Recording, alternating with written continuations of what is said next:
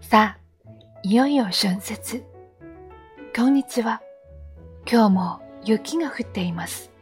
このところ、毎日寒い寒いと言い続けているので、もうそれは言いたくない。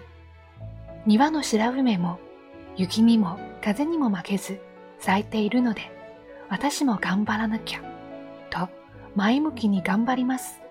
って何を？さて、いよいよ春節です。皆さん、準備はできましたか？北京の主人も昨日のうちに買い物やパッキングを済ませ、今日の午後の動車で実家に向かいます。息子と私が日本にいるので、北京の家は多分飾り付けなどもしていないでしょうか。実家に帰ってしっかり春節気分を味わってもらいたいと思います。明日2月14日はバレンタインデーですね。私には関係ないと言ってしまえばそれまでですが、せっかく世間が騒いでいるのだから、ちょっとのかってチョコレートなど買ってみました。そうです。日本では女性が男性にチョコを送るんですね。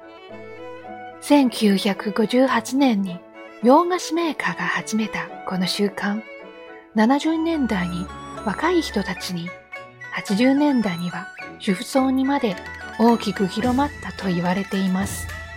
いろいろ意見はあるでしょうが、私はみんなが楽しむきっかけとなればいいなという考えです。ピョンチャンオリンピックも始まりました。オリンピック期間中はテレビに釘付けになります。この2月は大きなイベントが盛りだくさん。餃子を包みながらをオリンピック中継を見るというのも悪くないでしょう。